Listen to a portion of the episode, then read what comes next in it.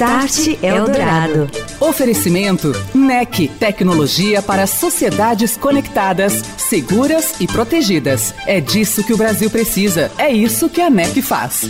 Orchestrating a brighter world. NEC.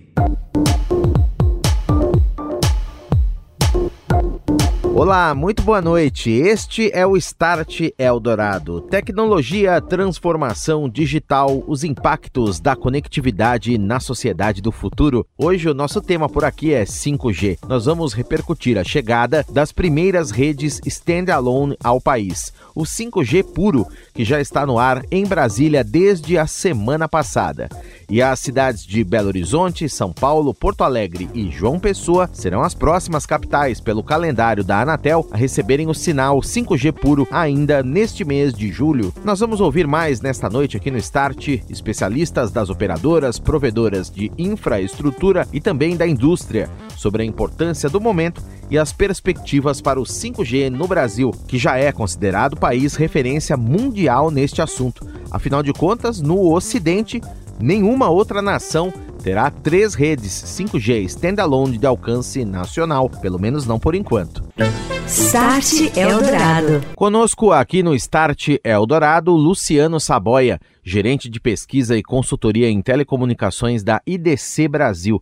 Vamos falar sobre as perspectivas enormes que o 5G abre para os negócios, mapeadas inclusive em pesquisa recente feita pela IDC. Agora ainda mais que as primeiras redes standalone começam a ganhar as capitais brasileiras. Boa noite para você, Saboia. Seja bem-vindo ao Start. Como vai? Tudo bem, Daniel? Boa noite, boa noite aos ouvintes. Prazer estar aqui na Eldorado mais uma vez. Obrigado. Muito obrigado pela presença. Saboia, o 5G chegou, as redes standalone começam nos próximos dias a ganhar mais capitais brasileiras, já funcionam em Brasília. A IDC fez duas pesquisas recentes falando das oportunidades que isso abre para a sociedade, para operadoras, para a indústria. Claro que o consumidor espera o 5G o mais rapidamente possível no seu smartphone, mas a adoção deve ser massiva num primeiro momento, talvez mais pelos negócios também. Vamos falar um pouquinho mais de cada um desses nichos, as oportunidades de cada um deles, o que vem na sua visão em primeiro lugar, onde o movimento 5G ganha mais força aqui no Brasil. Então, legal, Daniel. Primeiro, assim, é, o que, que nós observamos ah, ao longo do, do, desses últimos tempos é o seguinte: é, muita, muita informação vinda é, dos fabricantes de equipamentos, muitas informações vindas das operadoras de telecomunicações também, e pouco é, se ouviu o lado do consumidor, né? tanto do segmento B2C, do consumer, das pessoas de uma maneira geral, quanto do B2B das empresas, e por isso a gente resolveu é, realizar duas pesquisas, nível América Latina, uma para o B2C, consumer, e outra para o B2B. O que, que, a gente pode adiantar já de cara, é, respondendo a tua pergunta sobre esse comparativo aí, né? É, sobre a expectativa e tudo mais. Primeiro que o 5G ele chega sem aquele desafio de massificar a mobilidade, né? Essa tarefa já foi cumprida pelas gerações anteriores, né? Então, antigamente a gente tinha o desafio de colocar o telefone na mão das pessoas, depois o smartphone, o tráfego de dados. Isso está bem massificado. Aqui no Brasil, especialmente, bastante massificado. Agora nós temos uma outra etapa a, a ser alcançada, né? com 5G, com 5G, é, e por isso que muitas vezes a gente se refere até ao 5G como B2B first, como uma tecnologia que atende ao segmento B2B primeiro do que ao consumer, né? E é o que a gente trouxe e conseguiu é, apurar aí nessa pesquisa é, dessas expectativas de uso tanto das pessoas físicas, né, do consumer, quanto do B2B também. E falando de negócios, quais foram os principais destaques desta pesquisa da IDC, Saboia? Então, é, a gente tentou a, tangibilizar o máximo possível desse tema, oferecendo na pesquisa do B2B, né, ouvindo as empresas, e aí nós procuramos também ouvir as empresas é, com mais de 100 funcionários, né, já entendendo que essas empresas estão um pouco mais maduras, mais maduras em relação à tecnologia, termos tecnológicos e tal, e nós ofertamos diversos aspectos tecnológicos, muitos deles estão ligados ao 5G, tá? E aí eu vou te comentar aqui quais foram o que as pessoas nos disseram que mais concordam que o 5G vai transformar, habilitar é, caso de usos e tudo mais. Então, o, o, o aspecto, o parâmetro que está mais ligado na cabeça das empresas é o, o termo latência. Né? Então, a latência, para a maioria aí da, do, dos ouvidos, uh, aqui no Brasil especialmente, é, é o benefício uh, mais tangível aí trazido pelo 5G. Depois, realidade virtual e realidade aumentada. E realmente esse é um aspecto bastante pertinente. Em terceiro lugar, veio o DSS, que é aquele 5G que aproveita o espectro, né? A gente testou esse conhecimento. E ele apareceu em terceiro lugar com as pessoas é, confirmando ali que, que conhece, que é um termo bastante familiar. Em quarto lugar veio o SD Branch, né, SD-WAN e SASE, que é Security Access Service Edge. Então, um termo bastante pertinente também. E depois, em quinto lugar, Network Slicing, é, que aí já é uma coisa mais profunda, é, relacionada à oferta, à nova oferta de telecomunicações que vai vir aí no futuro por, por essas novas redes. Agora, o que, que é interessante é, observar que ficou no, na, na, parte de baixo dessa familiaridade?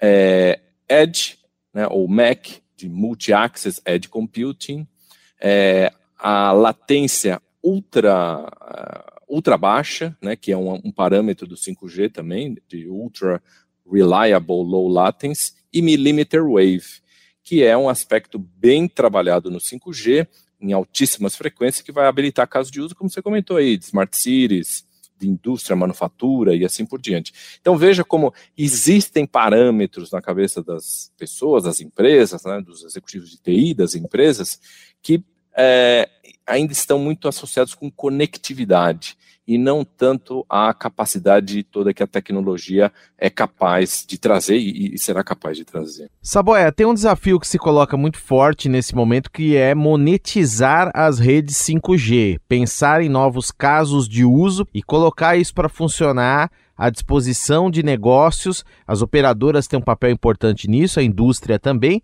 de imaginar esses casos, construir esses serviços e vendê-los. O que, que, a pesquisa mostra a respeito destes pontos em específico? Isso precisa ser trabalhado, né, e, e, não só pelas operadoras, mas por todo o ecossistema. E é um aspecto que a IDC vem comentando, Daniel, há, um certo ponto, há um certo tempo aí, em relação ao ecossistema de tecnologia. Porque muitas vezes as pessoas acreditam que é, só a presença do 5G, né, no momento que a operadora disponibilizar o sinal, a frequência, o serviço, uh, as coisas vão acontecer.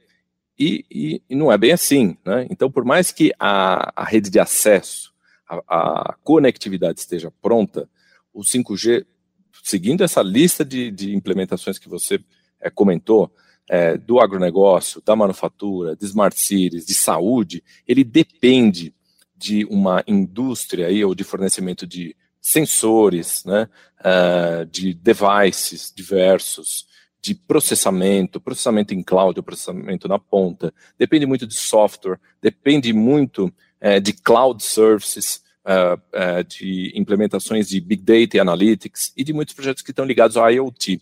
Então, certamente, até hoje, as operadoras foram ou tiveram o papel central quando se fala em rede móvel, rede móvel celular. Né?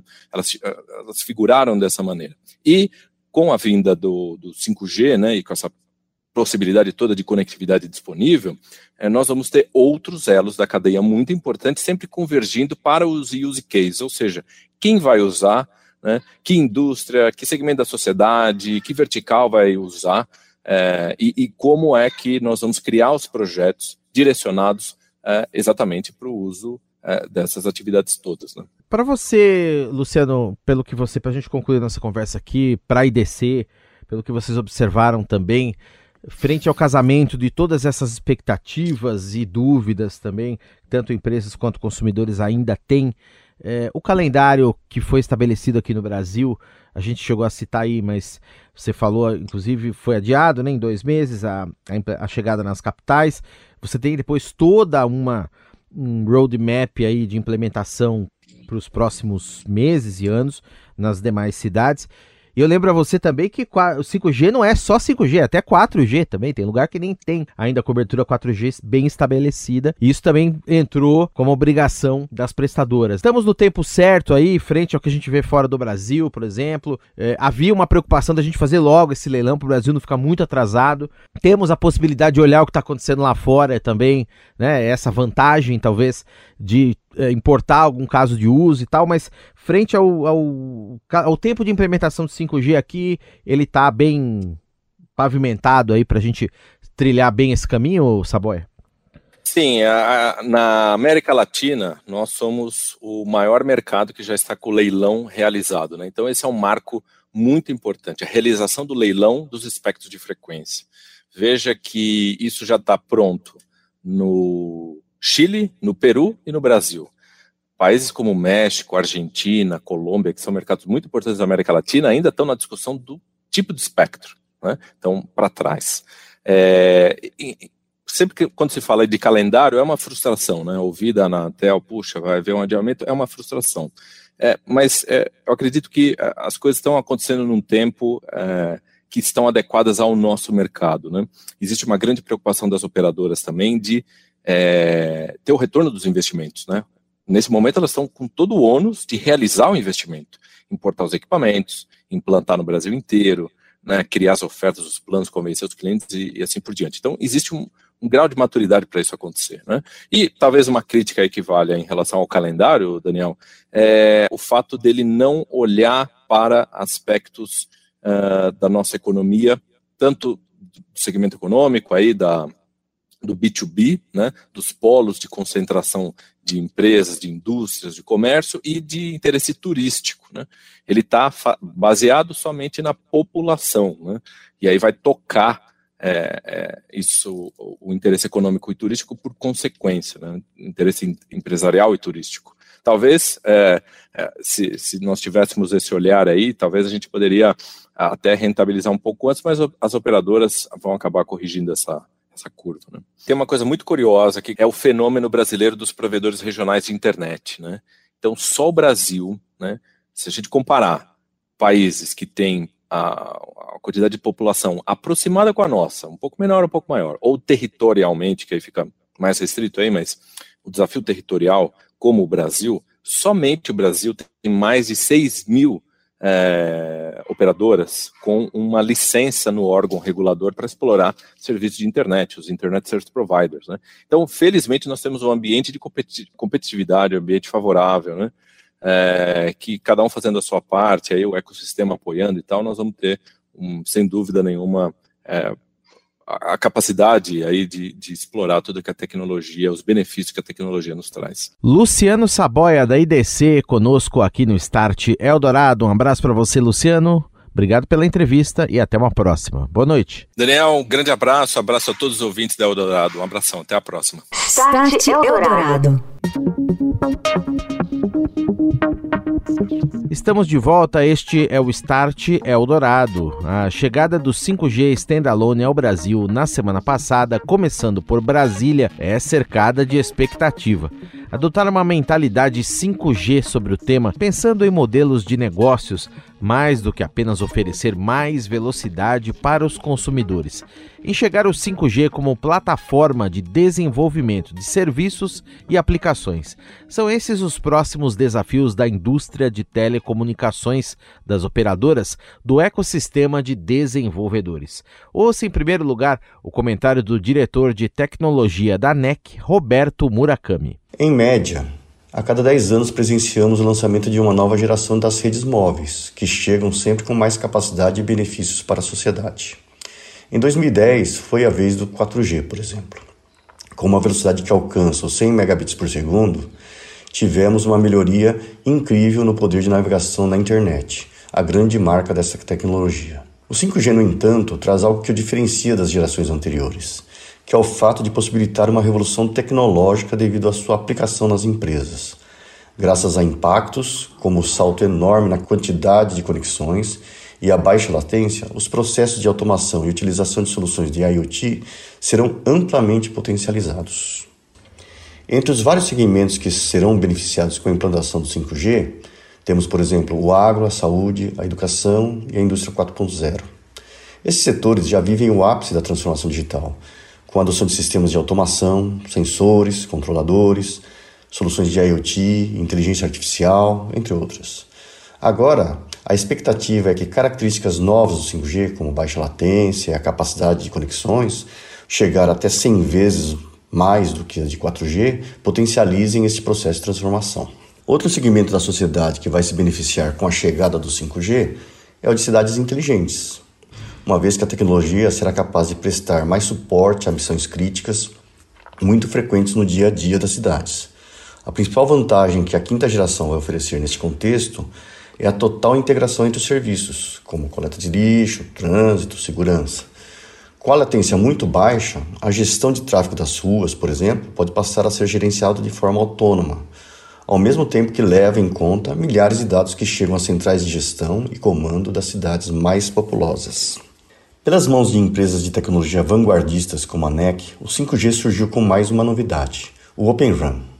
Cada vez mais o mercado está conhecendo e aderindo às redes abertas, com o objetivo de ter uma arquitetura mais flexível e sem depender apenas de um fabricante para o fornecimento de tecnologia.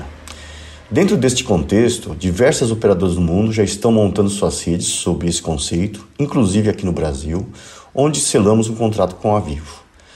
Já estamos iniciando o período de testes deste que será um dos modelos de Open RAN para o mundo. O professor Carlos Nazaré Mota Marins, diretor do Instituto Nacional de Telecomunicações, o Inatel, destacou o poder do 5G na área da internet das coisas, o que para ele vai gerar grandes oportunidades e modelos de negócios no Brasil. Ouça o comentário. O 5G é uma tecnologia disruptiva por três motivos. Primeiro, porque aumenta bastante a taxa. Né? Dependendo da configuração da rede, as taxas podem ficar até 100 vezes maiores do que no sistema 4G. O segundo ponto é que o número de usuários e, consequentemente, o número de dispositivos né, que pode ser é, conectado através da tecnologia 5G aumentou muito. Hoje se fala numa nova possibilidade que é não só conectar pessoas, mas conectar coisas. Você vai poder ter o seu carro conectado, a sua casa conectada, vai poder utilizar sensores biométricos para o seu treino na academia, e aí, consequentemente, estima-se que cada usuário de telecomunicações terá 10, 15 coisas né, conectadas no mundo de telecomunicações. E isso dá a possibilidade da indústria, do agro, da saúde, né, das cidades inteligentes também conectarem dispositivos através da internet das coisas.